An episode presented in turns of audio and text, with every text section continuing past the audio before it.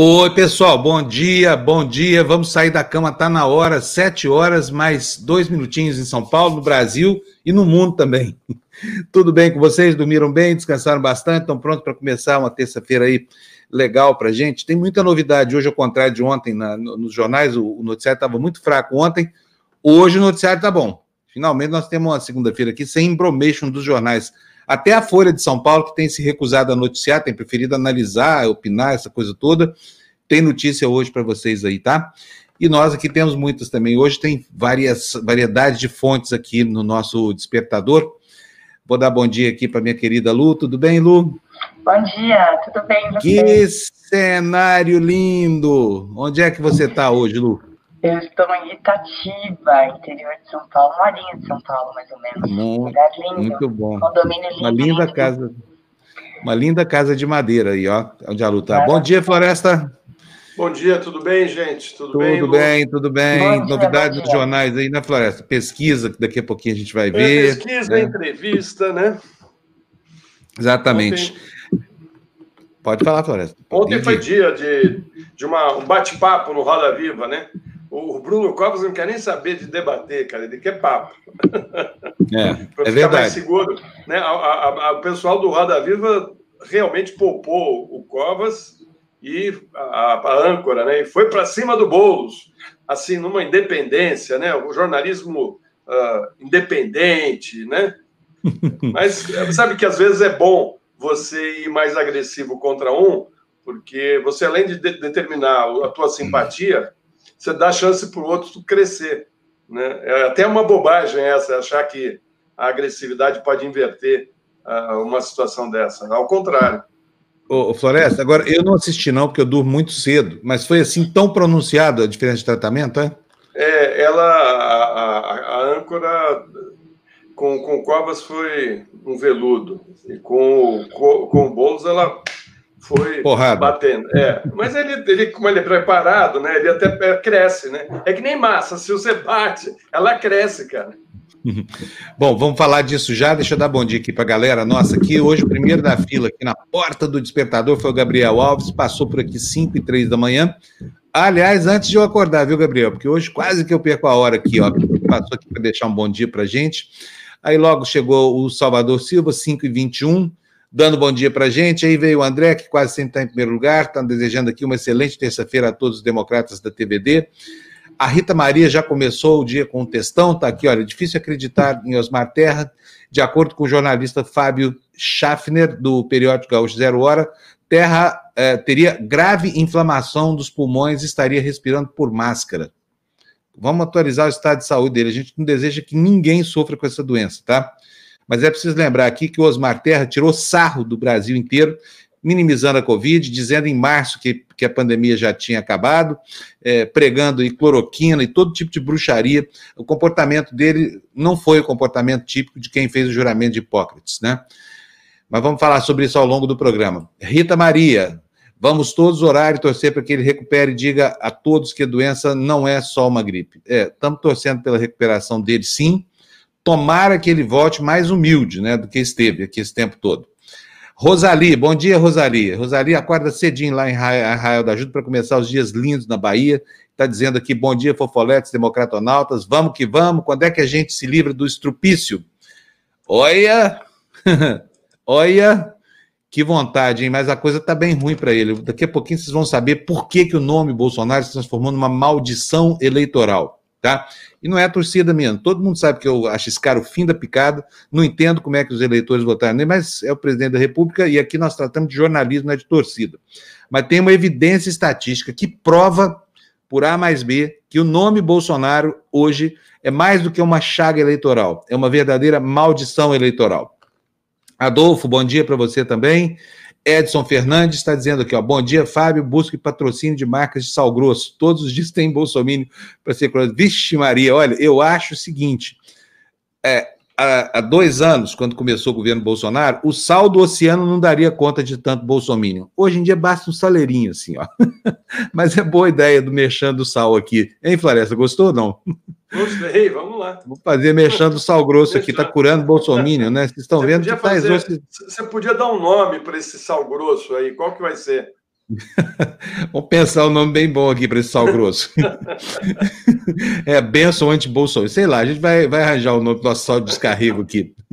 bom dia, Fabrícia Mota. Bom dia, Gislene. Pavlova, Caterine, nome lindo, Segala. Bom dia, Pavlova, tudo bem? Bom dia, Cleonice, Maria de Lourdes, Lília Dantas. Érica, bom dia. Érica, vamos ver qual é o recadão da Érica aqui, embaixo. Bom dia para todos que estão aqui. Cleonice, Lília, Pavlova, Maracajá, Rita Maria, Gabriel, André, Rosali. E assim a Érica vai resumindo para a gente aqui os mais ativos da nossa comunidade, né? Então, bom dia para todo mundo que eu disse o nome, que eu não disse também. Alguém me chamou? Fábio, a Pavlova já mandou até 1,99 para gente, viu? Muito bom. Não apareceu aqui, não. Acabou de aparecer aqui, ó. 1,99. Pavlova, muito generosa. Todo dia ela faz pingar para nós contar alguma coisa aqui. Muito obrigado, Pavlova. Você é muito gentil com a gente aqui. Vamos começar, gente? Vamos? Vamos lá, Lu? Vamos ver as manchetes dos jornais? Oi, Floresta. Acabei de te mandar uma pesquisa, não sei se você tem aí, uh, da, em Recife. Tá? Uma ah, nova tá. pesquisa. Boa. Não tem a pesquisa de Recife, não. Vamos, vamos aproveitar tá aqui. Já vou baixar aqui, Floresta. Enquanto isso, vamos dando uma olhadinha aqui na, nas, nas manchetes dos jornais. Olha, hoje aí capas recheadas de notícia, né? Que está ficando uma coisa rara no Brasil. Jornal tem medo de notícia, né? Não gosta, prefere interpretação, análise, opinião. Parece blog da internet. Nós que o digamos. Mas estão aí as manchetes para vocês. Olha, no jornal O Estado de São Paulo, a primeira dobra diz: vacina de Oxford é 90% eficaz, país pode imunizar 130 milhões. Depois a gente vai ver como é que é que será esse esquema aí que o Estadão está anunciando. No Globo, no meio da página, a mesma manchete, vacina de Oxford é eficaz e pode chegar ao país já em janeiro. A notícia é boa, mas será que se cumpre? Tem muita gente fazendo prognóstico aí, uma programação de vacinação, e, e o governo federal recorrendo contra a vacinação, né? Na Folha de São Paulo, a Folha hoje sintonizou aí com a eleição, hein? Olha aí, data Folha novinho, bolo sobe a 45%, e reduz a vantagem de Covas, que está com 55%. Aí estão as capas dos três maiores jornais. Obviamente que as notícias não, não se restringem a eles. Já vou pedir para o Fernando botar logo o primeiro destaque para a gente. Fernando, vamos lá? São 7 horas e 10 minutos. Vocês estão vendo que a gente embroma menos aqui. A embromation está menor. Vou pedindo logo para você, me põe na tela aqui, Fernando, por favor. Ó, opa, põe, vamos pôr todo mundo na tela aqui. Cadê? Este aqui, ó. Isso, esse aqui. É o seguinte: isso aqui eu vou colocar para vocês só para dar um, um gostinho. O Trump ontem falou o seguinte: eu ganhei, mas eu vou autorizar a transição. Então pode vir o pessoal do baile, vai ter uma moça aqui. Gente, o cara é doido de pedra. O Trump não é igual ao Bolsonaro, que é só mau caráter, essa coisa toda. O Trump tem um problema de, de loucura mesmo. Precisam dar um remédio para ele lá, um sossega-leão. Porque não é possível, o cara não pode ser normal. Então, além de todos os problemas de personalidade, que não tem tratamento, certeza que o cara não passa no exame psicotécnico. Hein, Florestan? Você acha que ele passa ou não? Acho que não. Não passa de jeito nenhum, né? Não, então, imagina. Olha, botei só a manchete aí, só para você ficar com um pouquinho de água na boca, porque daqui a pouco a Cíntia vai chegar aqui trazendo para nós o detalhe, tá bom? Eu quero ler aqui. Ele está tá virando um especialista em, em jogar golfe, né? É, exatamente. Ele vai jogar golfe. Vai ter muito tempo para jogar golfe na aposentadoria dele, né? Se é que não vai preso. Exatamente. Se é que não vai preso. Na penitenciária, não sei se tem golfe, não tem golfe em penitenciária nos Estados Unidos, Florestan? Acho que não, que ele só tem que construir uma, né?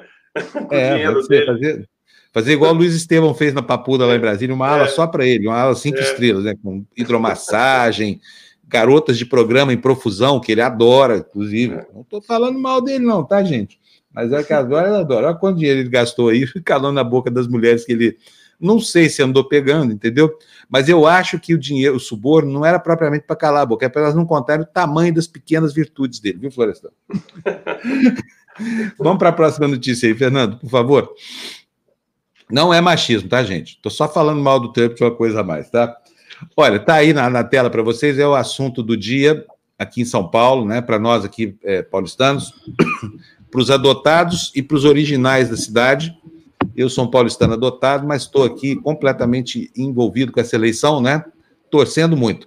Olha só, Bolos vai a 45%, reduz a diferença para Covas, que agora tem 55%, segundo o Datafolha. O candidato do PSOL avança entre os mais jovens e conquista eleitores que iam votar em branco e anular, além dos indecisos. Eu vou pedir para minha queridíssima amiga Luciana Julião ler para a gente, depois a gente vai interpretar isso aqui e apresentar outros dados dessa mesma pesquisa que mostram um cenário completamente impossível de prever agora no segundo turno, hein, gente? Lu, ponto.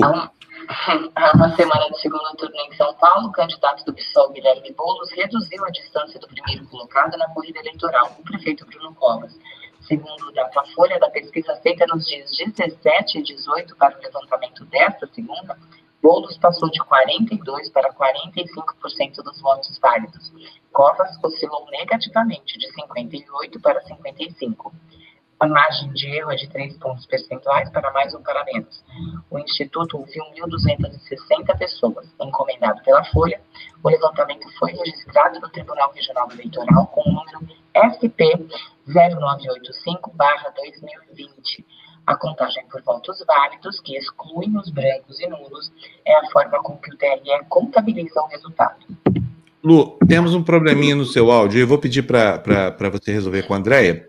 Enquanto isso, a gente vai, vai continuando aqui a, a, leitura do material, tá bom? Eu já vou chamar logo a nossa professora que chegou aqui, olha só, estava dando um beijo de língua no cadelinha dela, agora há pouco vocês perderam, mas eu vi. Você vive isso. Que que é isso? da TV Democracia, não vale isso. Bom dia, meninos. Bom dia, Floresta. Tudo bem? Bom dia, tudo bem? Tudo. Bom dia, Jéssica. Bom dia. Funcionou hoje o Pix? Sim! Funcionou? Funcionou. Ah, muito agradecer bom. a todo mundo que contribuiu. É o que eu estava falando, né, Fábio? Tanta gente assistindo, uma contribuição pequenininha, se todos contribuírem, vai ajudar muito. E hoje já foi muito legal. Quero agradecer mesmo de coração a todos que fizeram aí um depósito. Não importa o valor, gente. Se você acha que a aula está te ajudando de alguma forma, está ajudando você a melhorar a sua vida, contribua com qualquer valor, certo? Hoje a aula foi bem legal. Ó, oh, tem a garrafa aqui do lado, ó, utilizando simples materiais, você pode cuidar muito da sua saúde. Não deixa para amanhã, não, não deixa para daqui um ano, não faz aquela promessa só em janeiro, não. Começa a treinar, começa a cuidar da sua saúde. O quanto antes você começar a cuidar, a sua saúde, o seu corpo vão agradecer. Hoje nós tivemos uma aula trabalhando membros superiores, nossos braços, e membros inferiores, as nossas pernas, com materiais super simples que com certeza você tem em casa e vão fazer uma grande diferença para a sua saúde. Amanhã nós vamos trabalhar abdômen e glúteo, tá? E aquele HIIT básico que serve para quê? Para você transpirar, para você aumentar aí a sua queima calórica e consequentemente perder uns quilinhos, né? Esses quilinhos que foram adquiridos aí na quarentena. Quem ganhou peso na quarentena? Muita gente. Eu também ganhei. E agora, dezembro chegando, é hora de perder esses quilos, né? Porque daqui a pouco o verão já está aí. Então, seis e meia da manhã, eu espero vocês aqui comigo amanhã para o nosso treino de abdômen, HIIT e glúteo. Três aulas em uma só. Conto com vocês, tá? Seis e meia amanhã. Espera aí, não vai embora não, que nós vamos anunciar a novidade aqui. É o seguinte, a partir da semana que vem, do dia primeiro, a Academia da Jéssica vai abrir uma sessão de personal trainer de aulas pagas com temas específicos, né? Nós vamos anunciar daqui, depois vai ter aula, vai ter aula só para a terceira idade, aula só para quem quer fazer HIT, essa coisa toda. Como é que vai funcionar isso? Você se inscreve, é, vai pagar uma pequena importância por aula, né? Porque afinal de contas não existe almoço de graça e nem treinamento físico, não existe nada disso de graça. E você se inscreve e a Jéssica vai fazer um trabalho que voltado para segmentos do público que tem interesses específicos. Né? A gente vai anunciar isso direitinho aí ao longo da, da, da, da semana, mas vai se preparando aí por um preço muito módico. Você vai ter uma personal trainer pela internet para deixar você em forma, sabe? E para você perder aquele apelido de barrilzinho da praia. Jéssica. Agora pergunto: dá tempo ainda, Jéssica, De perder Dá os pneuzinhos? Gente, tem um mês aí, dezembrão tá chegando. E dezembro, mês especial, hein, gente? Meu aniversário. Então é o mês que eu estou muito animada. Natal, Ano Novo, um monte de gente, de coisas especiais chegando. Espero que essa pandemia deixe, né, gente? A gente dar uma comemoradinha de leve. Será que vai dar, Fábio? Ah, não vai não. Aqui em casa já é. foi suspenso o Réveillon desse ano. Covid, tô fora. Né? Já são nove meses de isolamento, né, Florestan? E olha, vamos recomendar a molecada aí, deixa eu falar uma coisa com vocês, gente. Muito sério que os, os adolescentes, pós-adolescentes e a garotada tá fazendo com os pais, hein? Porque esse negócio de ir para balada e voltar para casa como se não tivesse acontecido nada, levando o vírus, pode matar os velhinhos, viu? Eu, Florestan, aqui, ó, a gente pode, ó, sabe, por causa de, de, de balada de, de, da molecada. Fábio, deixa oi, eu te oi. contar uma coisa, eu devia ter filmado para mostrar para vocês. Eu tenho filho adolescente, eu estou aqui no litoral norte, e esse final de semana, a minha filha quis ir dar uma voltinha na Ilha Bela. Vocês não têm ideia de como está a Ilha Bela. Eu não sou guru, eu não estou lendo tarô aqui como a Letícia lê nas sextas-feiras, mas eu posso falar com uma certeza para vocês: o bicho vai pegar aqui no litoral norte, porque a cidade está muito cheia. A Ilha Bela está com 95% dos hotéis já com lotação máxima. Não, você não encontra casa para alugar, então as pessoas estão saindo, né, de São Paulo, estão vindo aqui para o litoral norte. E a criançada, assim como o Fábio falou, a Ilha Bela estava lotada. A prefeitura tenta, o que, que eles fazem? Eles estão fechando os bares e restaurantes à meia-noite.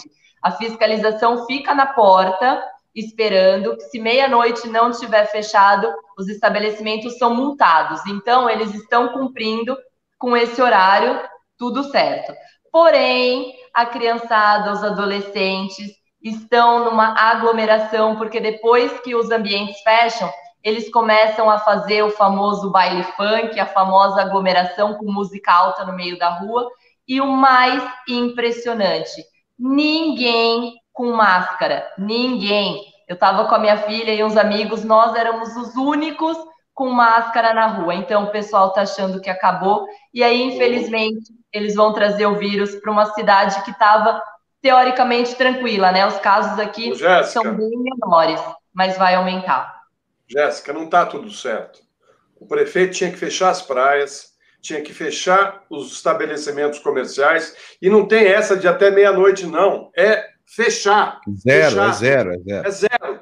Porque é, uma ação dessa vai levar à morte de muita gente. A situação está muito ruim, está todo mundo caladinho no Brasil, principalmente em São Paulo, né, por conta da eleição do domingo que vem. Ó, bico calado porque eles querem o voto do eleitor. Depois da eleição, aí eles vão fechar de novo, porque é uma medida antipática. Né? Muita gente quer curtir a vida, muita gente tem problema uh, financeiro, quer faturar. Né? Agora, a coisa não está brincadeira, não. Eu tenho amigos uh, em vários hospitais médicos, lá no Einstein, no Sírio-Libanês, está tudo no limite, no limite. Tá, daqui a pouco vai faltar vaga em UTI nos principais hotéis da cidade de São Paulo. A coisa não está brincadeira, não. Né? E justamente essa classe média, média alta, que saiu para ir para restaurante, para ir para festinhas, encontros e tal, o bicho está pegando. Eu tenho vários amigos, vários, que já pegaram. Um deles, onde eu trabalho, tá, foi, foi para uma UTI ontem, tá, tá certo? E então, assim, não está brincadeira. E o que acontece? Nesse momento, devia, os governos deviam estar fazendo propaganda na televisão falando dos riscos. Não saia de casa, tome cuidado, a pandemia voltou. Não, fica todo mundo caladinho, bonitinho, indo para a praia, como se não temos problemas aqui, entendeu? Temos problemas graves, gravíssimos. Mas, enfim, uh, os governantes estão se omitindo. E a Prefeitura de São Paulo e as prefeituras aqui do estado de São Paulo, onde eu, eu tenho uma relação mais próxima, uh, estão agindo de maneira errada pelo número de internações que está ocorrendo uh, na cidade de São Paulo e aí no interior. O, o que você falou na, na, na, no litoral norte é gravíssimo, porque vai lotar os hospitais do, do, do litoral norte, e não tem muitos, né? E se vierem para São Paulo, é o que você falou, vão trazer para São Paulo uh, o vírus. Enfim, ações erradas deram uma de Bolsonaro, hein, gente? E olha, o que é pior nessa história toda é o que eu estou falando. Tem gente se fazendo o papel de transportador involuntário, de aviãozinho do vírus, tá? São os jovens que estão indo para balada, completamente perdidos na sua falta de consciência e na falta até de respeito pelos, pela vida dos pais. Porque é ir e pegar essa doença, sabe? Na iminência da chegada da vacina. Então, olha, pai, controla seu filho, sua filha aí, porque senão você que vai morrer, tá? E para os jovens não vai acontecer nada, felizmente, ainda bem. Eles são jovens, têm saúde. Depende, têm depende. Depende, tem jovens. É, ainda depende, problema. ainda depende. É, vai, exatamente. Não é para todo jovem também, né? Então o que a gente espera é que eles tenham juízo. Se não tiverem, ó, puxa a orelha aí do seu filho, da sua filha, faz ficar em casa mesmo, tá bom? É difícil, mas a gente consegue. A vacina está chegando, espera mais dois, três meses. Por que tanta é. pressa? Já ficamos presos o ano todo mesmo. É, exatamente, Floresta, isso mesmo. Professor, então, combinado assim, depois a gente vai falar da sua nova, a nova academia, academia paga, tá? E as aulas gratuitas continuam aqui pela TVD, sem, sem interrupção. É só para quem quer um atendimento mais personalizado, para quem tem interesses específicos na, na educação física ministrada pela Jéssica. É isso, professora? É isso mesmo. As aulas serão específicas, elas terão uma maior duração, né? Aqui na TV são 30 minutos, a aula terá uma duração maior e são aulas mais específicas. Mas a gente vai colocando aí para vocês, vai contando para vocês todas as novidades todos os dias. E quem quiser contribuir, o Pix está lá na aula, é só você dar uma passadinha na aula e tem o QR Code lá, é muito fácil, é muito simples você pode contribuir com o valor que você quiser. Qualquer valor vai ajudar muito. Espero vocês então amanhã, seis e meia da manhã, comigo. Beijo para vocês e até amanhã. Tchau, professor. Um beijo até amanhã, então. Vamos nessa, gente. Vamos mostrar agora a notícia, a notícia que vai impactar o dia de hoje aqui, porque ela diz respeito à situação eleitoral. Agora ficou bom seu áudio, hein, Lu? Esse beijo aí soou lindo aqui no meu ouvido, ó. Eu, eu, eu não sei o que, que eu fiz. Embora não tenha sido para mim, embora não tenha sido para mim, porque beijo aqui é só um para os outros. Eu nunca ganho beijo. beijo. Aí, beijo. agora estou feliz. Beijo. Oh, meu Deus do céu, a vida é bonita. Vamos lá, no, Fernandão, notícia. Aliás, bom dia, né, Fernando? Esqueci de você hoje, ó. É... Bom dia, Vamos nessa aí, gente. Cadê? A notícia não é essa, não, Fernando, não é não. Volta para trás, é, é a outra, é a do, do Boulos aí com o Covas, tá aí, ó. Boulos vai a 45% e reduz a diferença para Covas, que tem 55%, segundo o Datafolha. No intertítulo, candidato do PSOL avança entre os mais jovens e conquista eleitores que iam votar em branco ou anular, além de indecisos. Vou pedir para a Lu ler com a voz, sua voz tonitruante, bem recebida pelo microfone agora, esta linda notícia. Leia, Lu. Fábio, a gente já tinha lido essa. Você quer que leia de novo? Era para comentar. Quero, quero. É porque, é exatamente, é porque tem muita gente que chegou, tá. não, não ouviu, tá? Beleza. Vamos lá, de novo. Vamos ver de novo. Há uma semana do segundo turno em São Paulo, o candidato do PSOL, Guilherme Boulos, reduziu a distância do primeiro colocado na corrida eleitoral, o prefeito Bruno, o prefeito Bruno Covas. Lu, deixa comigo, porque realmente o áudio não está bom. Deixa comigo que eu leio o restante aqui. Peraí, vamos ver se a gente consegue resolver esse problema. Segundo o Datafolha, é, da pesquisa feita nos dias 17 e 18 para o levantamento desta segunda 23, Boulos passou de 42% para 45% dos votos válidos, portanto, ele subiu 3%. Covas oscilou negativamente de 58 para 55. Aqui, segundo turno, é assim, gente. Um sobe, o outro cai, tá? A margem de erro é de 3 pontos percentuais para mais ou para menos. O Instituto ouviu 1.260 pessoas. Encomendado pela Folha, o levantamento foi registrado no Tribunal Superior Eleitoral com o número SP 0985-2020. Contagem de votos válidos que excluem brancos e nulos é a forma como o TSRE contabiliza o resultado. Bom, antes do, de a gente conversar sobre isso, eu quero que vocês prestem atenção nesse quadradinho que está aqui do lado esquerdo, embaixo, porque isso aqui antecipa mais ou menos o que pode acontecer. Vamos ver, vocês vão ver que tem um fenômeno acontecendo muito, muito é, é, parecido dos dois lados. A questão é a seguinte: olha, a, o Datafolha fez essa pergunta que está aí em cima. Olha, se, se não votar no candidato escolhido, você votaria em. Então, aí, olha, o, o, os eleitores do Bruno Covas os eleitores do, do, do, do Bruno Covas Olha, 37% votariam no Boulos, 61% dizem que anulariam o voto. Portanto, 37, 61.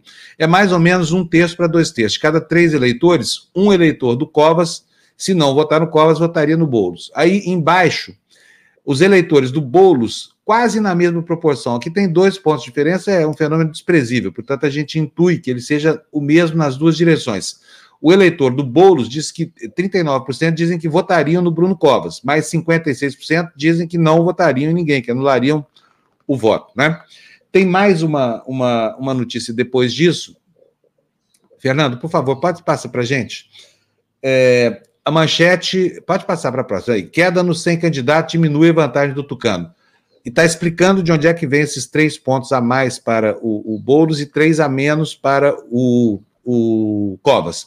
O intertítulo diz: taxa de quem acena com a possibilidade de mudar de voto é de 14% em São Paulo. Estabilidade de Bruno Covas, diz a notícia, no total das intenções de voto, soa contraditória com a diminuição de sua vantagem sobre Guilherme Boulos no cálculo dos votos válidos. E qual é a explicação, segundo a Folha? A explicação está na conversão de parte dos eleitores que pretendiam votar em branco, anular o voto ou estavam indecisos em apoio à candidatura do PSOL. A taxa dos que descartavam os dois candidatos na pesquisa anterior caiu 5 pontos percentuais, mesma grandeza de crescimento observada para Bozo no total da amostra. A migração fica mais clara quando se verifica o quanto ela se espraia por segmentos. Aí vamos lá, Floresta, como é que você viu essa, essa pesquisa? Eu tenho uma teoria particular aqui, mas o que, que você achou da, da anotação do Datafolha? Olha, eu acho que uh, o Covas perdeu o voto, sim. Né? Uh, não, não foi só o voto daqueles que pretendiam uh, votar em branco, não, que decidiram. Você vê que ele caiu dois pontos, né? então ele perdeu. Né? E tem aquele, aquele dito do, do, do nosso Nelson Rodrigues, né?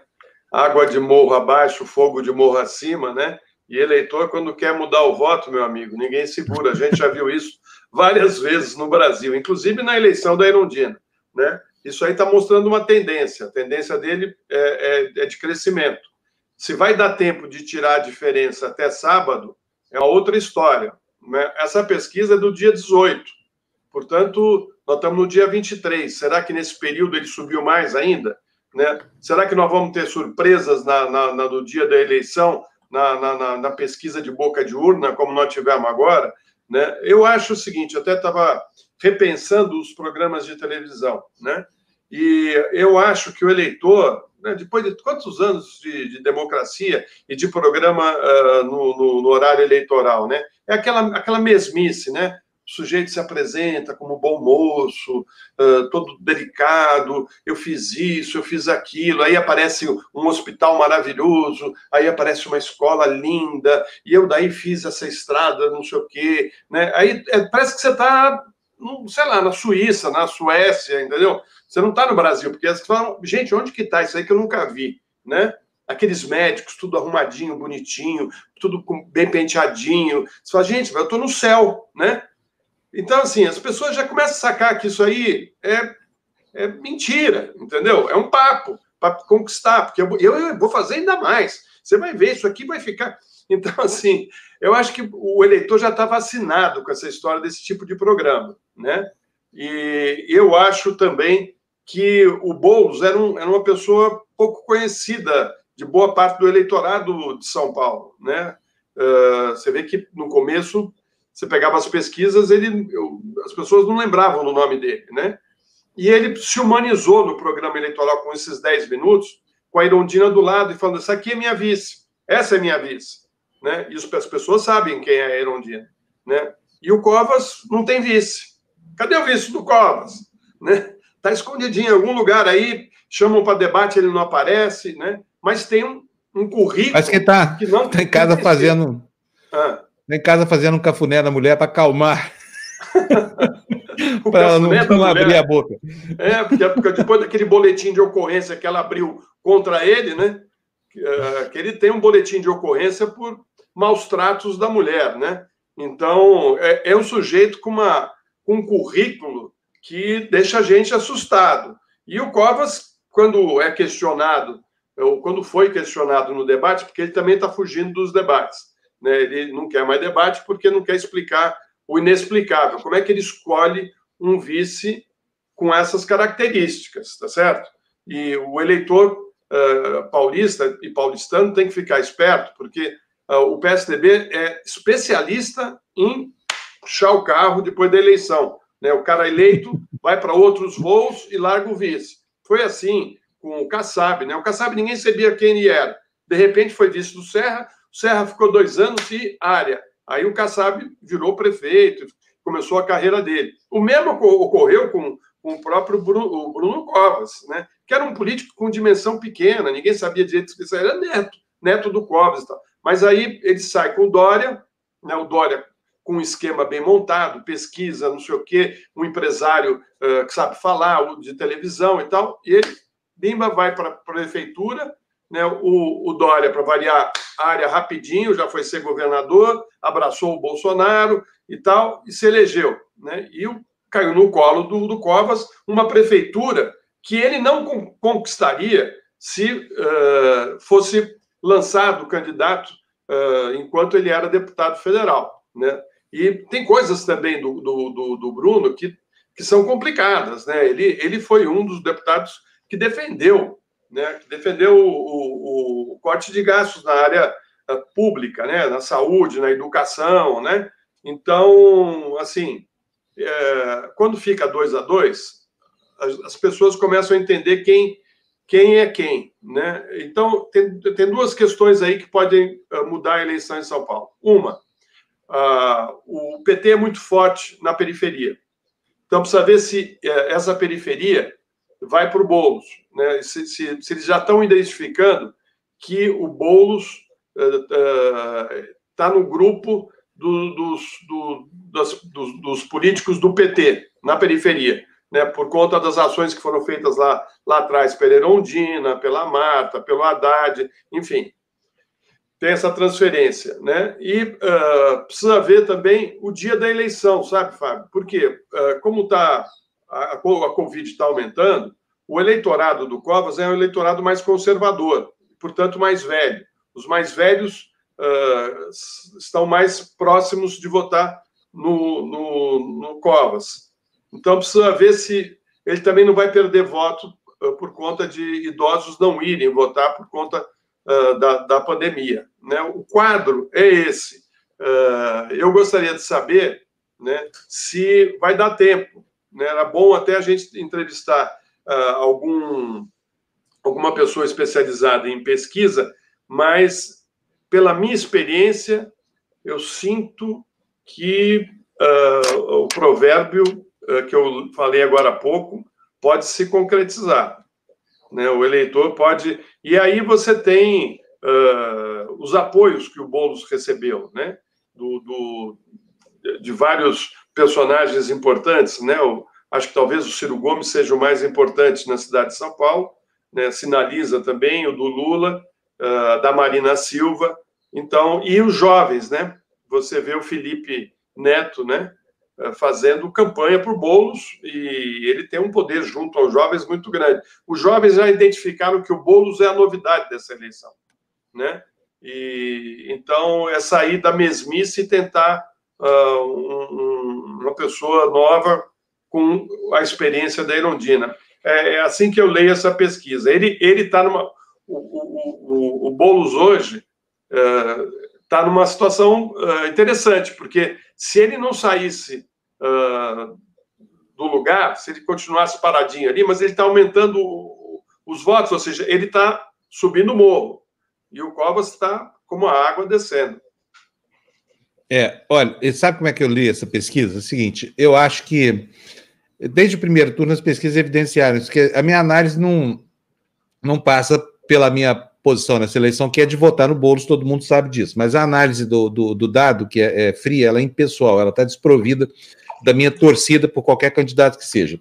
Tem cinco dias para eleição, é isso? Nós estamos na terça-feira, quarta, quinta, sexta, sábado, domingo, cinco dias tem uma diferença de 10 pontos para tirar. Essa diferença cai na medida em que um sobe e o outro desce. Então, isso se reduz para 5.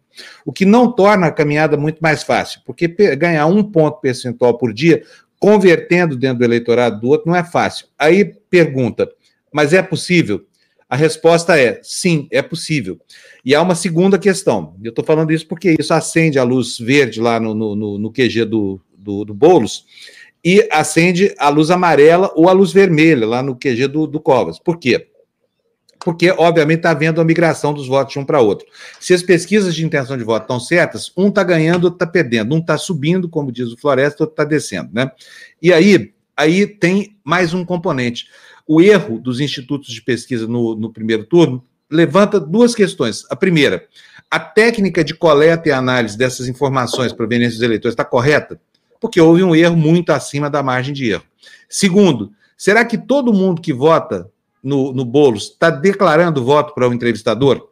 Tenho aqui minhas dúvidas, sabe? É, é, dou o beneplácito da dúvida, inclusive aos institutos de pesquisa, porque se o erro não se justifica por uma falha técnica, uma falha na metodologia, ele só pode se justificar pelo comportamento do eleitor. E aí, se existe uma subnotificação do Boulos, é, é, é, bem possível que a quantidade de votos real dele hoje seja maior, como aconteceu no primeiro turno, mesmo fenômeno. A eleição tem que ser presidida por um tipo de comportamento do eleitor e as pesquisas captam esse comportamento. No tempo do Maluf, Florestan, você vai se lembrar disso, né? Tinha o eleitor envergonhado do Maluf. O Maluf terminava a eleição com 20%, 30% a mais do que os votos que as pesquisas conseguiam detectar. E a explicação para isso na época, ressalvando aqui, né? para que a gente não pense que os institutos estão todos agindo em conluio ou de má fé, ou se venderam para os candidatos, coisa que eu não acredito, Datafolha é um instituto seríssimo. Então, só pode haver um erro metodológico. E se há um erro, esse erro beneficia o Boulos, e ele não é pequeno. Portanto, acho que vai ser um final de corrida muito apertado, viu, Floresta? Acho que vai ser é. aquela história, como diziam antigamente no Jockey, né? Cabeça com cabeça cruzando a reta de chegada, sabe? O que é. torna o final absolutamente surpreendente, né? É, é verdade. Agora, eu não sei para vocês, mas quando eu tentei ver ontem o horário eleitoral e, e, vi o programa do Covas, eu falei, gente, não tem coisa mais mentirosa do que essa conversa com cenas bonitas, de pessoas bonitas, de prédios bonitos, de serviço público bonito. Assim, me dá até um mal-estar, entendeu? Porque você está num país que tem não sei quantos milhões de desempregados, tem gente morando na rua, né, os, os, uh, as escolas com problemas, a, a falta de creche, uh, o transporte com, com problemas seríssimos, né? Aí uh, a gente vendo que as obras nas marginais começaram durante a campanha para mostrar que está fazendo alguma coisa. Então, assim, eu não sei mais se as pessoas colocam para dentro e acreditam nessa, nessa magia dos marqueteiros, entendeu? De vender um, um, um sujeito super-herói, né? Porque isso começou lá atrás com o Collor, né? Vocês lembram bem, eu e o... Vocês não, né? Mas eu e o, o, Fábio lembramos bem, né? De como é que eles transformaram o Collor num super-herói, né? Que ia transformar o Brasil, ia ser um Brasil eh, igual os países do primeiro mundo, né? E, e, essa é uma receita né, que foi sendo usada por todos, inclusive pelo PT. Né? O, o, Lula e a Dilma também foram eleitas com esse tipo de propaganda. Né? Só que eu acho que isso já cansou e as pessoas falam, não bate com a realidade do meu país. Não vem com essa conversa. Então, eu, eu, eu que estava meio assim com o programa do, do, do Boulos na televisão, e eu estou falando do programa da televisão porque esse programa de televisão está sendo visto muito mais do que em 2018. E eu acho que o Boulos fala com o coração do eleitor, sabe? Ele está conversando com o eleitor. E acho que o nosso amigo Chico Malfitani está indo bem nessa, nessa conversa com o eleitor. É uma conversa franca. E me agrada mais, porque nesse momento que você está vivendo de isolamento, de falta de perspectiva, você quer alguém que, que converse com você, que fale o que, que realmente está acontecendo, o que, que pode ser feito. Eu acho que bem interessante, eu acho que essa subida tem muito a ver com essa conversa que a Irondina e o Boulos estão fazendo com, a, com os eleitores. Muito bom. Quer dizer que nós temos, nós temos chão aí até poder cravar o que, que vai acontecer, hein, gente? Eu acho que o pessoal lá no gabinete do, do Covas deve estar com o cabelo em pé a essa altura é. do campeonato, porque eles têm duas, duas questões ali. A mais importante delas é estancar a perda de votos, né? Uhum. Não sei como é que eles vão fazer, mas ele tem perdido votos sistematicamente há semanas do primeiro turno. Quer dizer, esse é um fenômeno que está cristalizado aí nesse momento da campanha, né? Um ganha e o outro perde. Um só ganha e o outro só perde a ponto de reduzir uma diferença que antes era de 16 pontos percentuais para quase metade dela. Se considerar o erro estatístico, é metade mesmo. O, o, o, o Boulos tirou metade da diferença que tinha neste início, nessa primeira semana de propaganda eleitoral. Vamos ver como é que vai acabar isso, hein? Vai ser de dar nos nervos da gente, viu? É, você vê, Fábio, lá, lá no Ceará, que o Sarto, né, o candidato uh, de centro-esquerda, ele com o Wagner, ele abriu uma diferença enorme. Está quase 35 a 60, 35 a 57, né? Ah, eu esperava que o Covas fosse fazer isso, mas ele não fez. Não, não fez porque a avaliação do governo dele não é boa também. O, do, o Sarto pega uh, uma avaliação boa do prefeito da cidade, né? É, exatamente. Olha, vamos, vamos continuar lendo. Tem mais notícias sobre política aqui. É, bota na tela para a gente o próximo aí, Fernando, por favor. Vocês estão vendo aí o Pix da TV Democracia. Se você quiser fazer uma contribuição para a gente, a gente vai ficar muito contente, né, Lu? A Lu está quase tampada ali pela imagem do Pix da TV. Fábio, Vamos ver o áudio melhorou agora, agora, que eu, eu, entrei, eu entrei pelo celular agora, vê como é que tá. Tá excelente, Lu, tá excelente. Tá um, com um delayzinho aí, então, mas a gente lá. entende que ela tá com dois monitores ali na frente dela, né? Bom, deixa, deixa eu só chamar essa manchete aqui. Olha aí, olha, vou tirar aqui o Pix da TV Democracia, já já você pega seu celular e vai estar tá aí de novo, tá bom? Bolsonaro indica filiação à sigla em março se a aliança não sair do papel. Notícia vem a propósito de quê? Antes que a Lu leia para você entender o, aquele partido que o, que o, o estrupista, o presidente da República, aliás, né, foi, eh, tentou, tentou criar no, no ano passado, aliás, ao longo desse ano, o partido naufragou, não deu certo, era o partido da bala, lembra? Um artista, um artista, entre aspas, fez um quadro dele todo cravejado de, de balas de todos os calibres, essa coisa toda, o partido não saiu. Né? Hoje a gente está começando a entender por quê, porque o Bolsonaro não é o que parecia, o Bolsonaro não é o monstro é, de, de capacidade de conversão de votos, essa coisa toda. Então, o partido dele também não saiu, não saiu e não saiu, não saiu. Então, agora tem um novo prazo. Era para março do ano passado, né, para antes da eleição, quer dizer, março deste ano. Não saiu, e se não sair até o ano que vem, aí o Bolsonaro vai indicar qual é o partido onde ele vai descarregar lá o seu gado e os seus fanáticos, os seus apoiadores. Tem até pena do pessoal desse partido, viu? Enquanto estavam fundando aliança, hein, Florestan? Estava tudo certo que ia botar todos os doidos no mesmo reformatório, mas agora vão pegar um reformatório emprestado. Você imagina o que, que vai virar. Olha só o que, que foi o PSL, gente. A zona que virou aquilo, né? A julgar pelo comportamento. Você lembra que a Joyce Hasselman era uma ferrenha bolsonarista, eu sou foda, eu sou bolsonarista. Hoje está aí atirando para tudo quanto é lado no bolsonarismo, e assim foi Alexandre Frota, Mamãe Falei, e vai por aí afora. O estrago foi gigante. Por quê? É uma gente que não consegue se articular e se coordenar. Primeiro, eles não têm vivência na política para isso. Todo mundo neófito, todo mundo inexperiente, e cada qual com um rei maior na própria barriga. E aí junta essa gente toda e o resultado é zero, não sai nada. Então o Bolsonaro está indicando que, se por acaso, se eu não, eu, se não conseguir fundar, eu vou para outro partido. Qual será? Legenda para lugar no Brasil que não falta, né? Mas é ótimo saber que eles não têm capacidade sequer, por exemplo, para fazer aquilo que Levi Fidelix faz há tanto tempo. Levi Fidelix, em matéria de, de competência política, dá de 10 dessa turma toda, hein, Florestan? Ele fez não é um não? negócio né, com a legendinha dele, é, foi a legendinha do Collor, né? É. Depois uh, bandeou para o Fernando Henrique, do Lula e da Dilma. E agora está com o Bolsonaro, gente. o cara tá lá com o partidinho dele vendendo o horáriozinho da TV, vamos fazer composição aqui, vamos fazer composição ali. Aí eu até pergunto o que, que ele faz da vida dele, hein? É, acho que é administrador de um partido, acho que é isso, né? A profissão. Como é que será é. que ele coloca lá na, Olha, no currículo? Eu dele? não sei o que, que ele faz para viver, mas a política não deve ser um mau negócio, porque senão ele já teria abandonado há muito tem, tempo. Você tem um fundo partidário, você é. tem o tempo, o tempo de televisão, isso tudo, isso tudo rende um pouco, né? E às vezes ele pega um candidato como o Bolsonaro, aí o partido incha, né? Como foi com o Collor, ficou enorme. Aí entrou muito, muito recurso, depois o pessoal vai embora. Ou seja, uh, o Brasil não tem partidos, aquilo que a gente falou recentemente, né, Fábio? Tem é, é. é cacique. Exatamente. E até os caciquinhos têm um poderzão nessa história toda, é. né? Eles vivem muito bem, viu, gente? No... Vocês já viram o Aerotrem reclamar da vida? Eleição após eleição, ele está lá com a proposta mais estapafúrdia do que a outra. Esse ano, nem no debate que a gente promoveu, foi o único debate em que, eles, em que todos os candidatos falaram, ele esqueceu o Aerotrem, Florestan. Ele não falou zero, você lembra, né?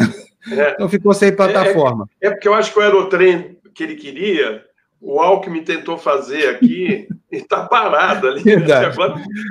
Não, o, o Alckmin fez, inclusive, só que não chegou, né? A última estação fica 4 quilômetros antes do destino final, que lá no aeroporto de Cumbica, por exemplo. Aquilo é um aerotrem, precisa voar é. um pedacinho assim para chegar no destino. Eu acho que o Alckmin pegou a ideia do, do, do, do Levi Fidel que se executou lá, o aerotrem. É a obra mais estapafúrdia do Brasil. Gente, nem as pirâmides do Egito são tão inúteis quanto esse, esse trem que o Alckmin fez aqui. Eu estou falando mal dele, não. Até gosto do Alckmin, um cara bacana, essa coisa toda. Duvido que ele seja ladrão, duvido mesmo. Mas em matéria de competência administrativa, não houve uma vontade de empreiteiro que não se cumprisse, né, Floresta? Opa! O cara é e bom fora, de, de. Fora alguns nomes que ele jogou na política que são lamentáveis, né? É, como é. o que está lá no, no, Ministério. Ricardo é, Salles. É, é, Foi o inventor é, do Ricardo Salles. Exatamente.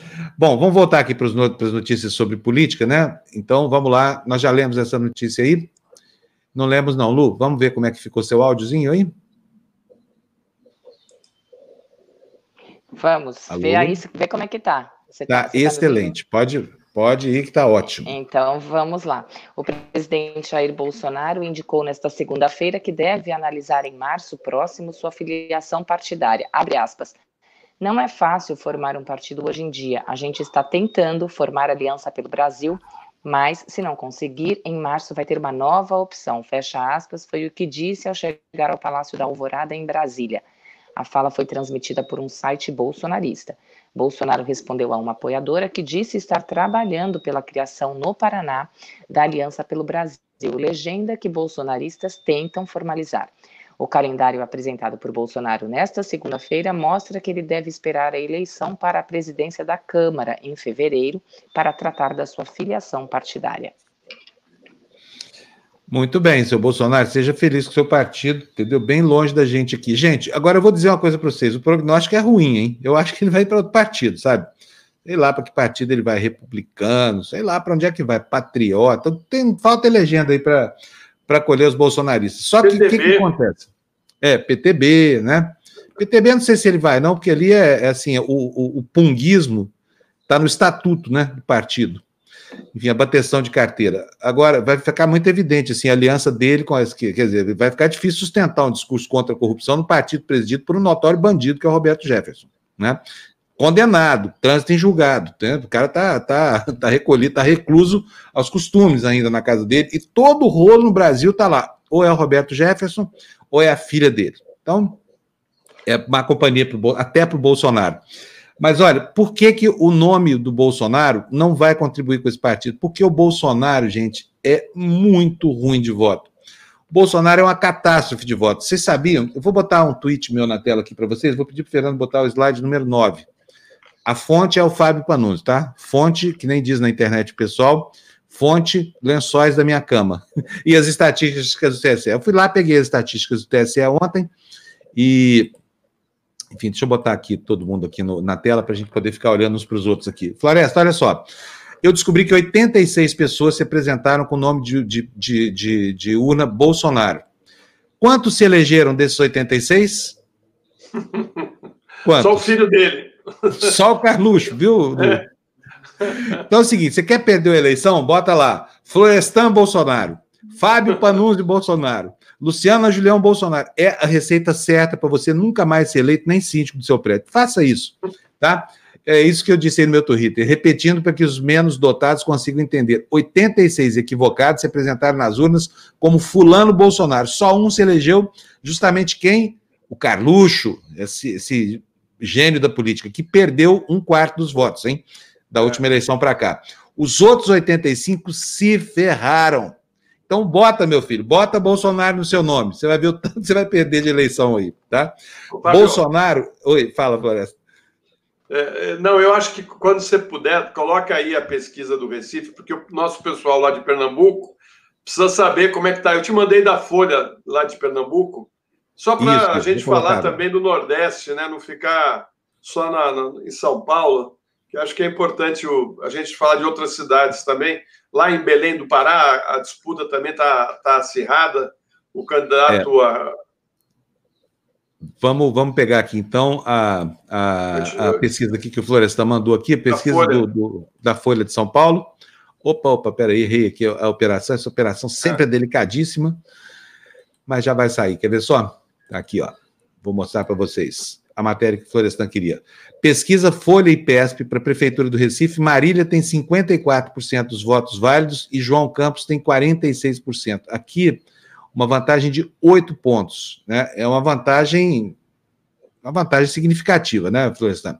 Vamos é. ver aqui o que, que diz. Na primeira pesquisa de intenções de voto para o segundo turno da disputa pela Prefeitura do Recife, realizada pelo uh, Instituto de Pesquisas Sociais, o IPESP, né?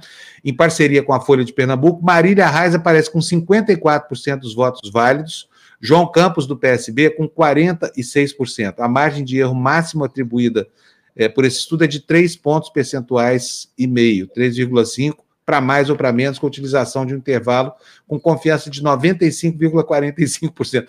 Agora, eu acho engraçado, Florestan, que esses institutos estão calculando Vou até tirar da tela aqui, porque o dado é esse aí que a gente já viu. É, Vamos lá. Tem, que tá... tem rejeição. Você viu a rejeição embaixo não? Não, não. Vamos falando disso aqui. Eu vou, vou tá. procurar a rejeição aqui é, enquanto é, isso. Está embaixo aí tem a pesquisa da, de rejeição também. Uh, essa, essa tá pesquisa tá é interessante. É, rejeição, não... vamos ver. É quando. Ah, nessa questão, João Campos soma 42% e a Marília Reis aparece com 38%. É muito próximo o percentual, uma desvantagem aqui para o João Campos, mas nenhum dos dois é, assegura que o candidato não terá competência para se resolver, né, Florestan? Quer dizer, é. ambos não, podem a questão, que, a, questão que se, a questão que se coloca aí é que ela está uh, ah, subindo, né? Ou seja, ela saiu da eleição e o índice dela está em, tá em alta ainda, né? Uh, uhum. Pequena, ela indica uma pequena alta, ou seja, ela não. E, e, e o, o, o, João uh, continua meio que estabilizado naquela, uh, naquele nível que estava no, no, primeiro turno, né? Então, porque ela passa ele, né, no fim do primeiro turno e abre uma diferença pequena e ela aumentou um pouco essa diferença e está estabilizada, né? É uma eleição, uh, parece, a que tudo indica, muito está caminhando muito no mar calmo, né? É. Apesar do, do, de eu ter notícias aí de que o primo dela, através de, de, de correligionários aí, tem, tem feito fake news, tem atacado de maneira baixa né, a, a, a virou uma né? praga. Esse negócio é. de fake news aí, todo candidato conservador do Brasil hoje, não, não vou falar todo, não, porque eu não sei se são todos, mas olha, nas principais capitais, Rio de Janeiro, lá em Pernambuco. Vocês viram o que está acontecendo? Daqui a pouquinho a gente vai falar sobre isso. Eu vou trazer para a tela aqui a, a, Gina, que já está aqui esperando. Bom dia, Gina. Bom giorno. Como lei vai? Bom giorno, Florestan. Bom giorno. Bonjour, comment allez-vous? Ah, merci, vous? Savá. Savando bem, savando bem. Savando né? bem. Savando é, Você está do lado aí da, da França, né? Você fica nesse mundinho Suíça, Itália, França. Bom, agora não pode sair, né, por causa da pandemia. Em italiano se diz mundaccio. É. é. Mundatio. Né, nossa, gente do céu. Florestan, quanto tempo a gente se conhece? Eu conheci o Florestan, para vocês terem ideia, era na campanha da, da Constituinte. Ele não lembra. Proclama, proclamação da é, República, campanha é, da proclamação. Não, ele não lembra, obviamente, mas eu fiquei assim, eu admirava tanto aquele trabalho dele. Ele nem lembra, eu era uma a garotinha. Você estava em, que, em que jornal? O rádio? Eu estava trabalhando para uma produtora que estava fazendo todo um trabalho da, da campanha, de uma campanha política, e eu estava lá trabalhando também nesse, sabe, aquela coisinha, né? Campanha, a gente pegava, juntava uma graninha, né? Estava é, é. freelando também para vários jornais, né? É. Bons tempos esses, né? Oh, Bons tempos. É. Dava uma grana preta fazer campanha. Eu mesmo fiz uma, me arrependo amargamente, porque eu trabalhei com candidato horroroso, não, não vem ao caso. Não vem ao caso. É uma, mácula profissional é essa aí. Mas faz, ó, 89. Foi uma coisa horrorosa isso. É, não, é, não, a minha que eu, eu conhecia foi, acho que foi 86. É, Constituinte, 86. É, 86. É, é eu estava na Globo, era repórter da Globo. É, e eu assim, uma garotinha, uma garotinha mesmo, sabe? Ah, e tal, ali, babando. Nossa, o Florestan, tem a oportunidade de conhecer o Florestan. E quem diria que um dia, ó, tete a tete. Estava aqui, né? Gente, vamos, vamos, vamos só mais. Ô, Dina, deixa só colocar mais um slidezinho aqui, porque nós temos só mais um assunto aqui para tratar com o Florestan. Olha aqui, Fernando, slide número 10, por favor.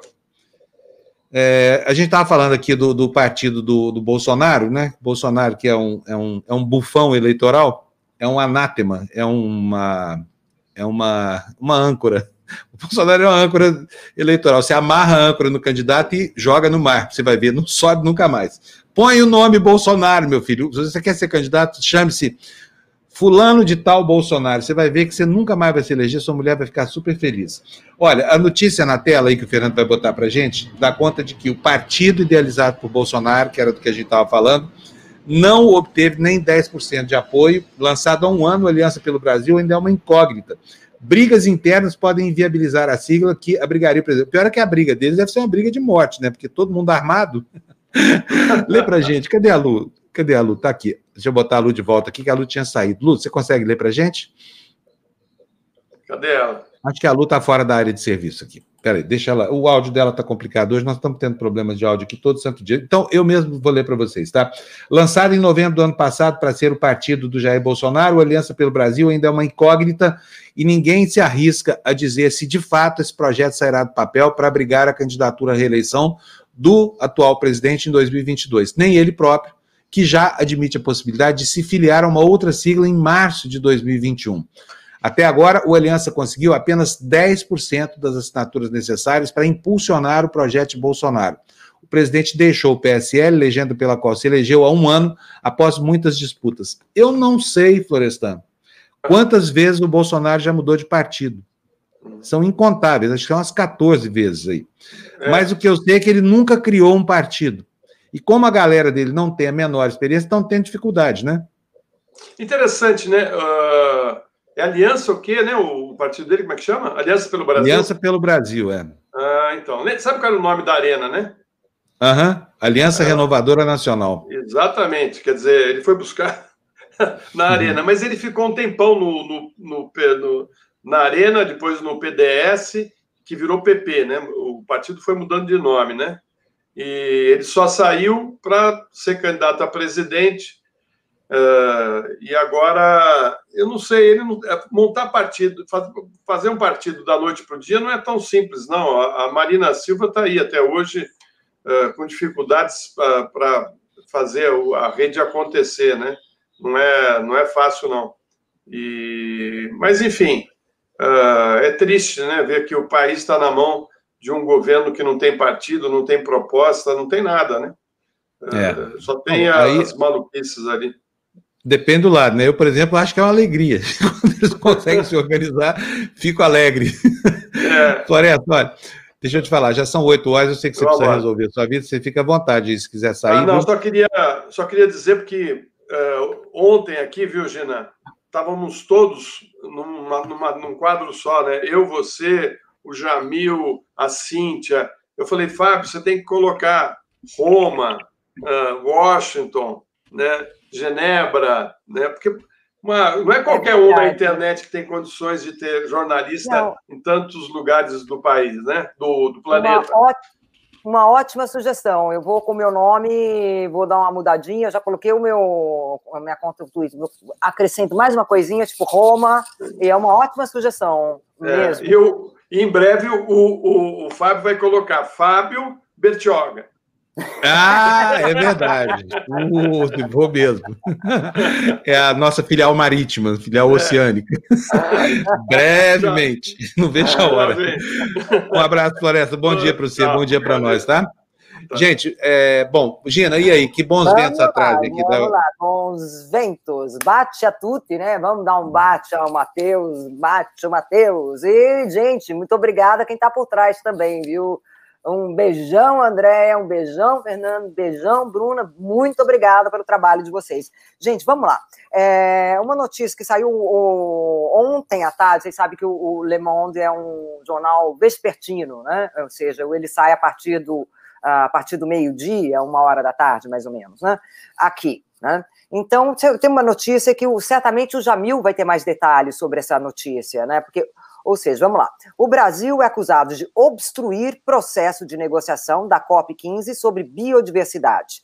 O país tem impedido a aprovação do orçamento da Secretaria da Convenção das Nações Unidas sobre Biodiversidade é, para 2021 o que pode ter consequências importantes. Eu achei interessante, inclusive, no começo da matéria, fala assim, é uma nota no rodapé que ameaça inviabilizar as negociações globais sobre a biodiversidade.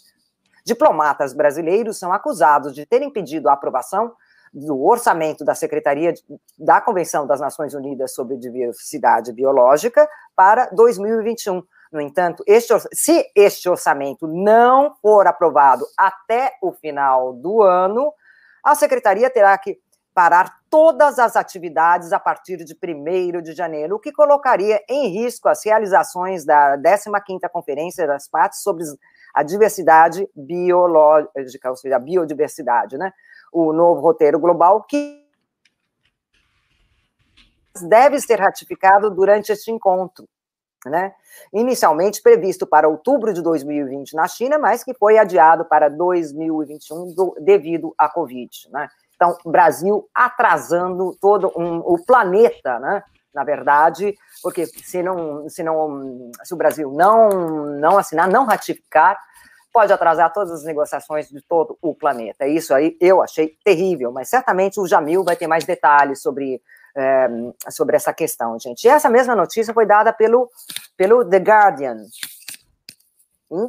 um outro enfoque, mas mais ou menos a mesma coisa, né? Ou seja, um, praticamente falando uma vergonha mundial, né? Que Bolsonaro trava as negociações das Nações Unidas sobre a biodiversidade, né? Então é, o Brasil é acusado de atrasar negociações da ONU sobre biodiversidade.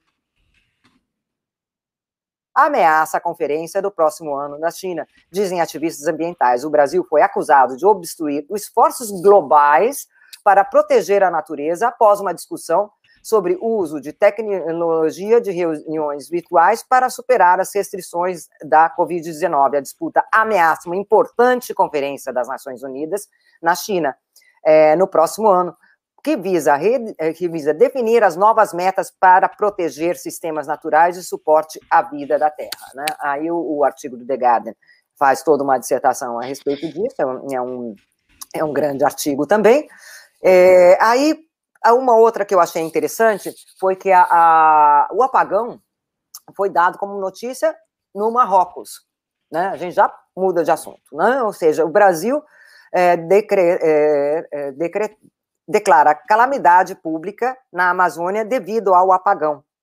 O governo brasileiro declarou estado de calamidade pública no estado amazônico do Amapá desde 3 de novembro, que é, conheceu uma série de cortes de energias em 14 dos 16 municípios da região. O estado de calamidade pública possibilita a liberação de recursos financeiros federais necessários para amenizar é, o problema, segundo o Ministério de é, Desenvolvimento Regional. O incêndio em um dos transformadores de uma usina deixou praticamente todo o estado sem energia por 80 horas e já já que constantes cortes de energias obrigam o adiamento, obrigar, vão o adiamento das eleições municipais em Macapá, a capital da região, em dezembro. Ok, então a, notícia foi parar no Marrocos. A Bélgica deu uma notícia assim que eu bom, falei, bom, vamos selecionar também, é porque eu não vi nos jornais brasileiros grande destaque, mas tudo bem. É, o tráfico de drogas na Europa desmantelado no Brasil. Autoridades brasileiras anunciaram segunda-feira, ou seja, ontem, que desmantelaram um importante, uma importante organização de traficantes de drogas acusados de ter enviado pelo menos 50 toneladas de cocaína nos últimos três anos, principalmente para a Europa.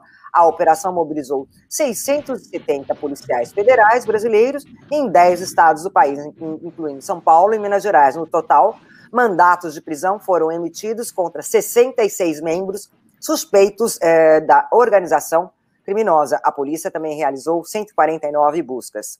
Né, em, aí foi uma colaboração internacional com a polícia da, da Interpol, oito suspeitos residentes na Espanha, Portugal, Emirados Árabes Unidos foram presos, né? Então, hum, essa notícia, por exemplo, eu não vi um grande destaque no Brasil, mas a Bélgica deu. Uh, outra, outra que eu achei interessante é que saiu em dois jornais. Saiu, seja um jornal do, do Canadá, que fala das modelos negras. Maria e Chile sonhavam desde criança em desfilar é, para grandes estilistas, mas as passarelas há muito pareciam inacessíveis para jovens negras em um Brasil minado pelo racismo.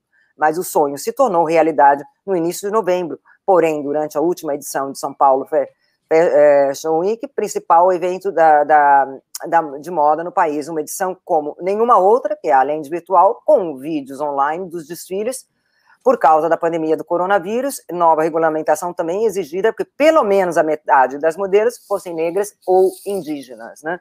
Essa notícia também foi dada em, é, pelo France 24, que é, faz parte de uma grande, enorme cadeia de comunicação né, é, francesa. Brasil, modelos negras conquistam passarelas, né? É, e aí a, a, mesma notícia, porque é uma notícia da, da Agence France Presse, ou seja, a, a agência francesa de é, de notícias, né? Então, gente, é isso que eu selecionei para hoje. Muito bom, Dina, muito bom esse clipe seu, viu? A gente tem uma excelente visão né, do que está acontecendo no, no, mundo. Eu acho ótimo isso que você faz aqui, sabia?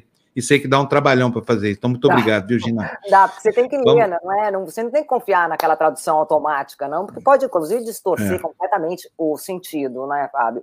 É, então, é. você tem que é que é? ler como? Tradutor e traditori, é isso, né? É, é exato. Tradutores eletrônicos, traditores eletrônicos, traidores eletrônicos.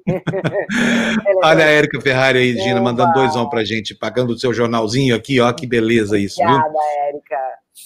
Ô, ô, ô, Gina, vamos colocar a Cintia aqui na, na parada Oba. aqui. A outra Érica, hoje está dando uma, tá chovendo Érica aqui no jornal, está chovendo dinheiro das Éricas, três reais para nós também, comprou o jornal da terça-feira. Oi, Cíntia, bom dia. Bom dia, bom dia. Tudo bem? Tudo Opa. bem, mas eu tô brava hoje. Nossa. O que, que aconteceu? Eu já sei. O Trump o é povo, é alguma coisa com o, o Trump. Povo, não, não é. O povo tá preguiçoso com os likes. Cadê os likes, pessoal? Vamos lá, vocês estão com uma preguiça hoje. Aqui é de madrugada ainda, eu já tô pensando em like. Ah, Lulu aí, ó. Voltou, Lu. Acho que agora foi. Mudei, mudei ah. o celular. Mas tá ótimo agora. Agora estamos. Bom dia! Bom dia! Olha, quero agradecer a Mônica, mandou cinco pra gente. Ela tá falando: conta aí, Fábio, para quem você fez campanha? Todos nós já fizemos bobagem. O importante é melhorar assim. Eu fiz uma campanha para o PFL. Olha, partido nem existe mais, era o DEM. Lá no Mato Grosso. Eu ganhava mal para burro. Aí saí da TV Globo para fazer uma campanha, gente, mas eu, eu, eu, eu pouco falo sobre isso. Não é que, que eu me envergonho, não, porque eu não fiz nada de errado lá, trabalhei honestamente. Mas a campanha acaba cumpliciando o jornalista com o candidato. Você vê cada coisa, depois você não pode falar. É como o, o, o, o, terapeuta ali com o paciente que confessa um monte de atrocidades e você nunca mais se livra do, da, daquele segredo. Então, decidi nessa campanha que eu jamais faria outra campanha na vida. E assim tem sido durante os últimos trinta e tantos anos, tá? É esse o meu pecado profissional, o único também.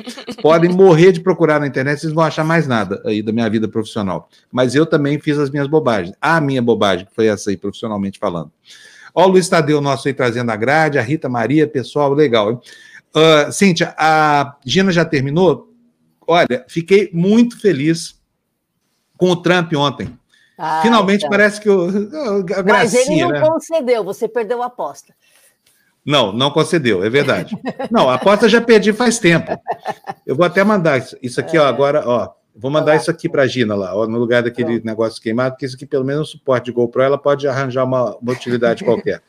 Não foi uma grande perda, mas eu confesso que a tradição americana, o não cumprimento dessa tradição multissecular americana, me deixou surpreso, viu? Porque eu esperava, não, o cara é doido, a gente sabe, mas não é doido a ponto de tentar implantar uma ditadura na América. Como assim? Isso é coisa claro. de filme, de Matrix, essa coisa toda.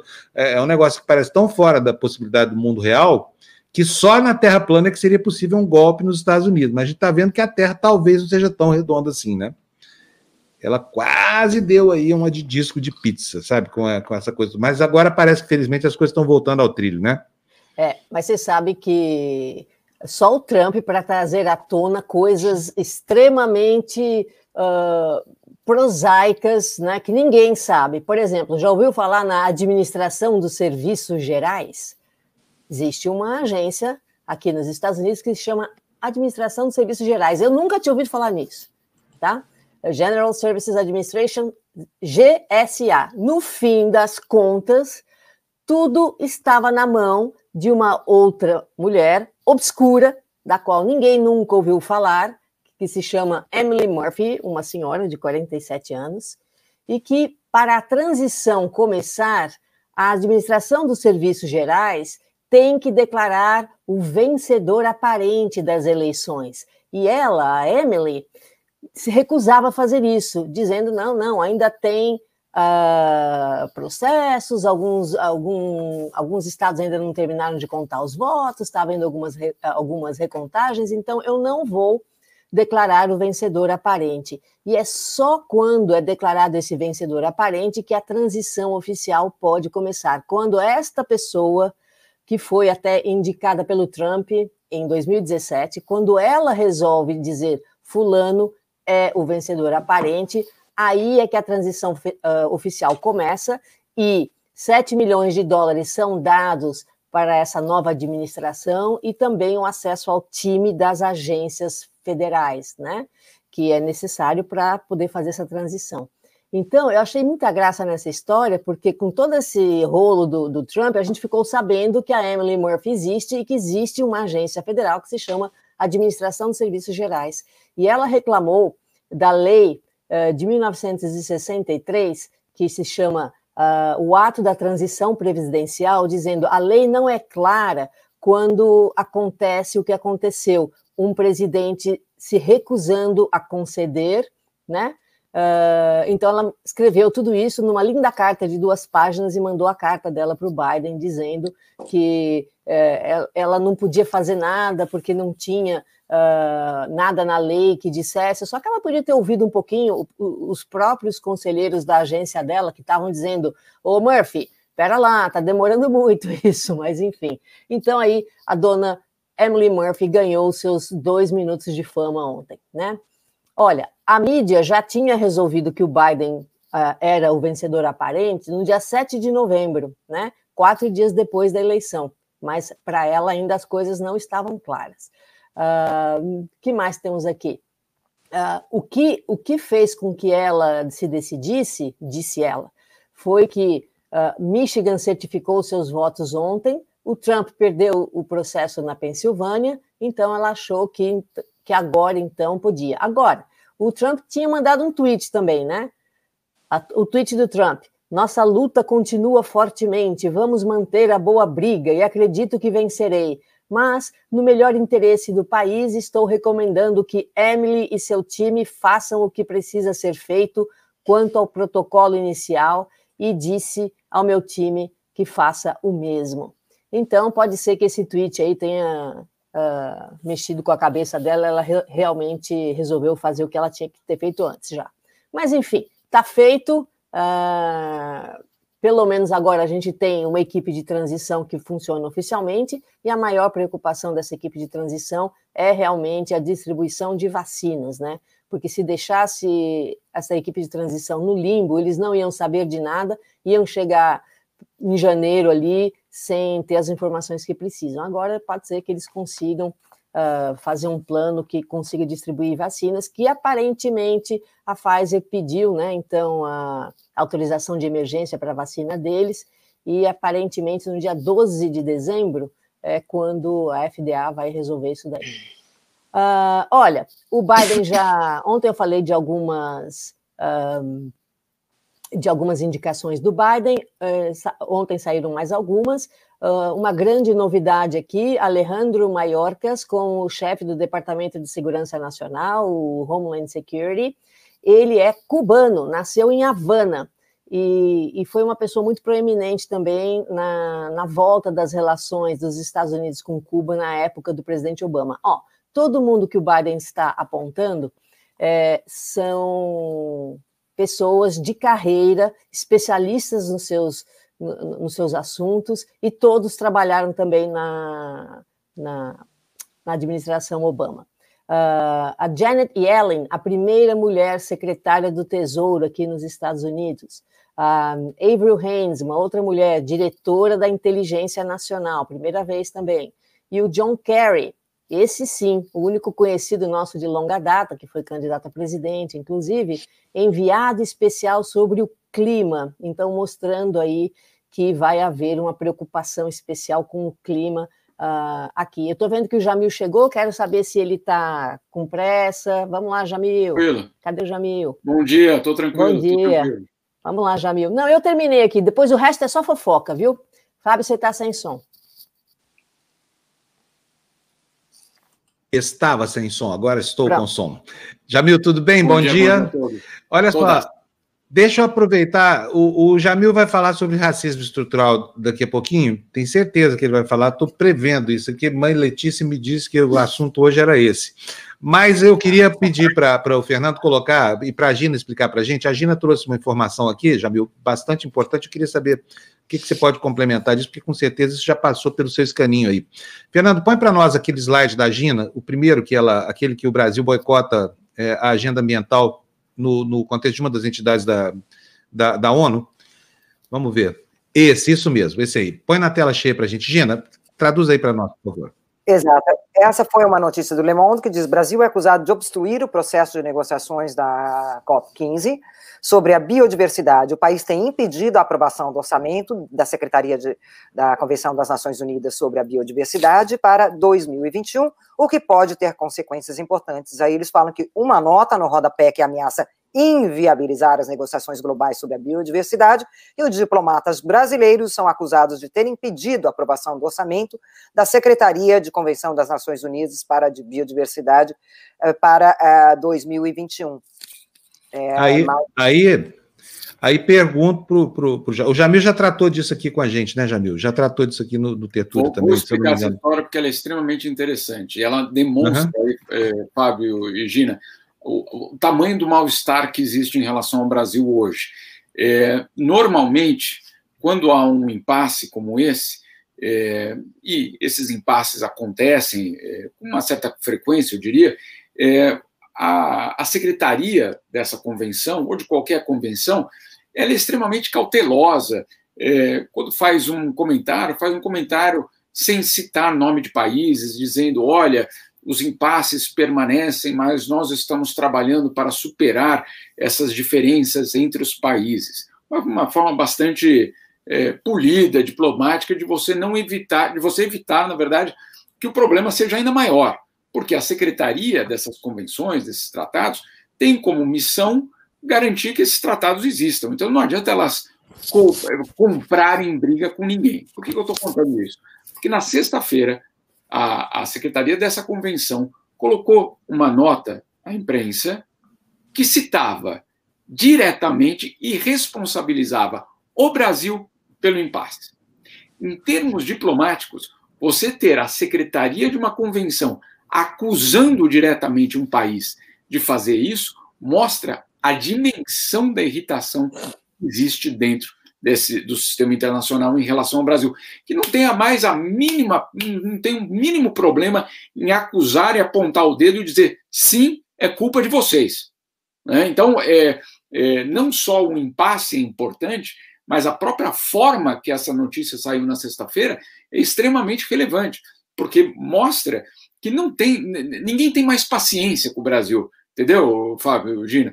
Estão tá, completamente é, é, falando, como hoje aconteceu na, na questão do racismo, na sexta-feira foi a questão aí do meio ambiente, no fim de semana foi o G20, então não tem mais aquele negócio, não, olha, vamos tratar o Brasil, é, vamos ter cuidado da forma que vamos falar do Brasil, para, claro, não irritar ou não quebrar relações, etc. Não, ó, na, na, na canela, esse caso aí da biodiversidade foi muito importante, porque é, escancarou que sim, são vocês os, os culpados.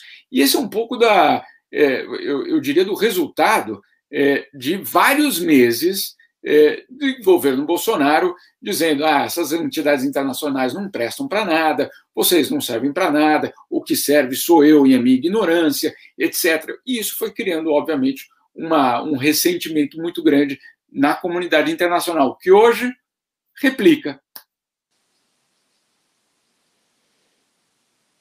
O problema é o seguinte: o governo brasileiro está enredado até a medula na desconfiança climática global. Isso está gerando perdas incríveis aqui para as nossas exportações. No futuro, com certeza, isso vai gerar problemas ainda maiores, porque vocês sabem que o ambiente concorrencial no planeta não permite que alguém pisque. O país que piscar, é sabe, vai ser tirado do jogo, né? Piscou, saiu. Agora, e ainda some-se a isso a questão do racismo, que está evidenciada nas coisas que têm acontecido aqui no Brasil nas últimas semanas, né, Jamil? A coisa está bem feia aí para a gente também nessa, nessa área, né? Ah, tá Sensibilíssimo. Em primeiro lugar, nós tivemos aí o vice-presidente Hamilton Mourão dizendo que o racismo não existe. Depois tivemos Jair Bolsonaro no G20 dizendo que ele só vê brasileiros de duas cores, verde e amarelo. Eu não sei qual que eu sou, eu não sei se eu sou verde ou amarelo, não sei você. Você vê de escuro, você vê de escuro, eu também. Escuro, isso, tem o amarelo claro, né? Tem todas essas modalidades. E não só isso, no G20 ele também critica, basicamente, aqueles que é, levam o assunto do combate ao racismo. Ou seja, ele não saiu em defesa da família da vítima, é, da, da, da situação é, da, da, da vítima no Carrefour, o que ele fez foi atacar quem questiona justamente o racismo no país. Ou seja, uma inversão total, total, uma inversão total. Bom, já no G20 criou um enorme constrangimento a fala dele, porque foi na fala oficial, e aí hoje, hoje pela manhã, aqui em Genebra, o Alto Comissariado de Direitos Humanos da ONU, liderado pela Michelle Bachelet, a ex-presidente do Chile, fez um comunicado, Fábio, nesse mesmo estilo aí da, do, do, do tema da Gina, diretamente na canela do governo brasileiro, diretamente um recado ao presidente Bolsonaro, dizendo várias coisas. É um comunicado até bastante longo para ser só sobre um país. O comunicado diz, em primeiro lugar, o primeiro passo. Não, perdão. O, o, o, diz o seguinte: em primeiro lugar, o racismo é estrutural no Brasil. E trazem vários dados para deixar claro que, olha, não existe nenhuma dúvida sobre a existência do racismo. Ele existe. Ponto final. Não só ele existe, como ele é estrutural. Então, esse é o primeiro ponto da ONU. Segundo ponto, o primeiro passo para começar a lidar com o problema é o reconhecimento que esse problema existe. Mas não só o reconhecimento na sociedade, o reconhecimento pelas alto, pelo alto escalão das lideranças políticas. O que, que é o alto escalão das lideranças políticas no Brasil? Se chama presidente, executivo, Palácio do Planalto. Né? O recado diretamente a eles. E a ONU dizendo: negar isso aí é perpetuar o racismo. Isso é extremamente importante o que a ONU está dizendo, porque é um recado direto, claríssimo ao governo brasileiro de que, olha, não adianta é, ficar passando um verniz aí na situação, dizendo que sim, esses problemas existem, mas eles não são muito graves, ou que isso é uma questão importada. Não. É, o caso existe, e não só existe, como o seu negacionismo está perpetuando o problema. E aí a ONU ainda completa dizendo que a investigação em relação à morte ela precisa levar em conta o aspecto do racismo ao contrário do que já foi dito aí aparentemente por uma, uma delegada de que não, não viu racismo no evento. Né? E para completar, é um comunicado longo, perdão por, por, por, manter o tema, mas ainda dizendo que não cabe, neste momento, é, fazer qualquer tipo de ação violenta contra manifestantes que estejam protestando por conta dessa morte. Gente, olha o tamanho do buraco em que a gente está se enfiando, é, é, sabe? Olha só o tamanho da encrenca que a gente arranjou, sabe? Com a irresponsabilidade de tratar a política como se fosse coisa de vândalo normal, só porque o vândalo é capaz de destruir tudo e não repor nada no lugar. O mundo tem uma ordem. É esse o recado que estão dando para a gente, sabe? E a ordem é a ordem do progresso. O sentido é um só. Ninguém volta para trás. O mundo não vai voltar para a Idade Média porque tem um, um, troglodita aqui na presidência da República, não é isso, Jamil? É, e, e, e o mundo está começando claro. a reagir. É, e aí vai ficando cada vez mais evidente é, de que você tem uma situação insustentável, Flávio, é, Fábio, de, de uma, uma, situação de que você, olha, é, você, você está indo, no caso do governo Bolsonaro, contra praticamente todos os acordos ou padrões que existem hoje. Né? Então, é, ah, não, mas eu não sou politicamente correto. Não, isso não é questão de politicamente correto. Isso é uma questão é, de justiça. Né? Isso é uma questão de justiça. E você manter o, o, a, a reação de que não, esse problema não existe, segundo a ONU, é perpetuar o problema. Isso é extremamente importante, porque até é, na coletiva de imprensa hoje, a porta-voz da ONU falou justamente dessa forma, que o primeiro passo é o reconhecimento pelas lideranças. E aí você está, obviamente, falando diretamente aí dos casos é, de Mourão e de Bolsonaro. Claro, de outros também dentro do governo, né, que permanecem em silêncio diante do caso. Jamil, eu, eu tenho ainda uma dúvida a respeito disso. Eu não entendi uma, uma coisa. Esse orçamento para a, a, biodiversidade, preservação, né, da, que vai ser discutido no ano que vem nas Nações Unidas, se não me engano, na China, ele, pelo que eu entendi, ele tem que ser votado até, a, até, a, até 1 de janeiro, correto? Sim. É por unanimidade ou o Brasil tem um peso maior nisso tudo? Não, eh, Giné, é por unanimidade. É, o orçamento em si não tem grande importância, tá? É, mas sem ele não tem o processo negociador.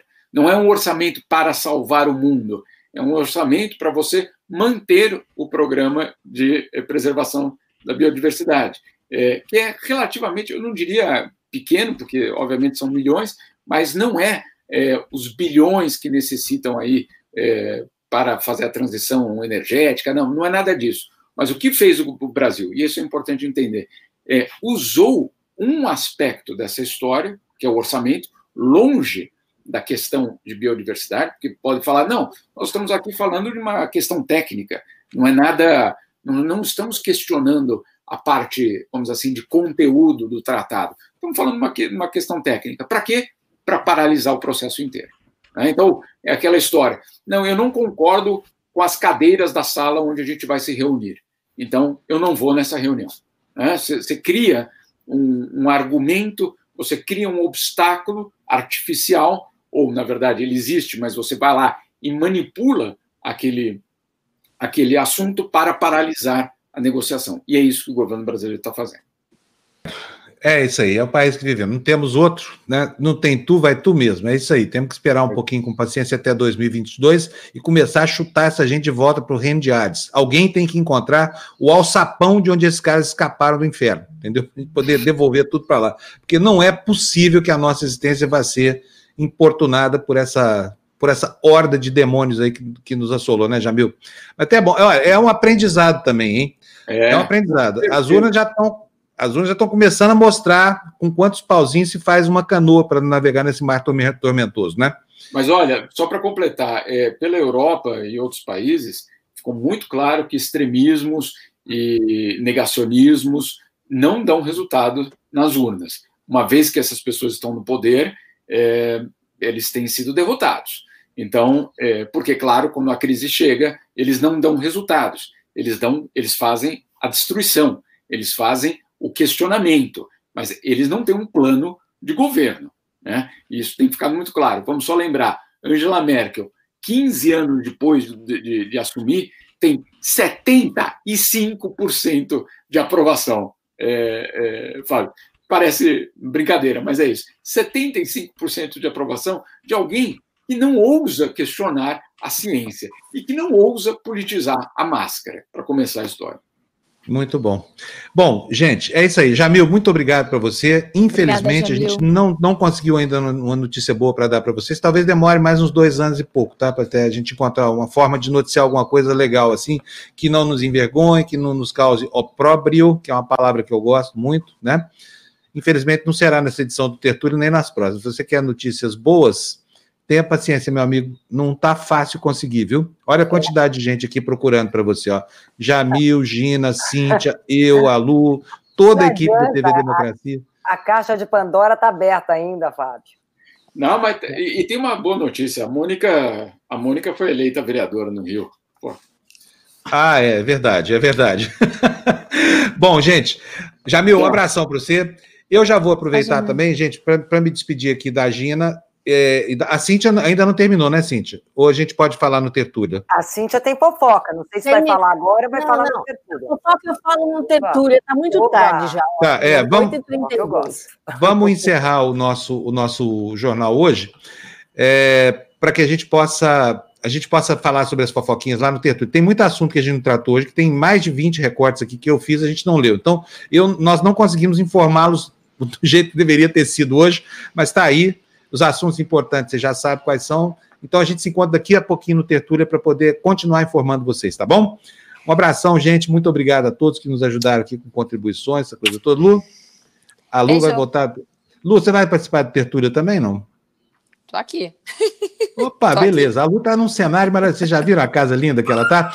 Parece a casa da minha mãe, lá em Berlândia. Ela mora numa casa assim de madeira, ó. Linda, linda, linda. Linda mesmo. Ó, ó quem chegou, ó quem chegou aqui, ó. ó olha aqui, Gina, ó. Oh, God, meu Deus!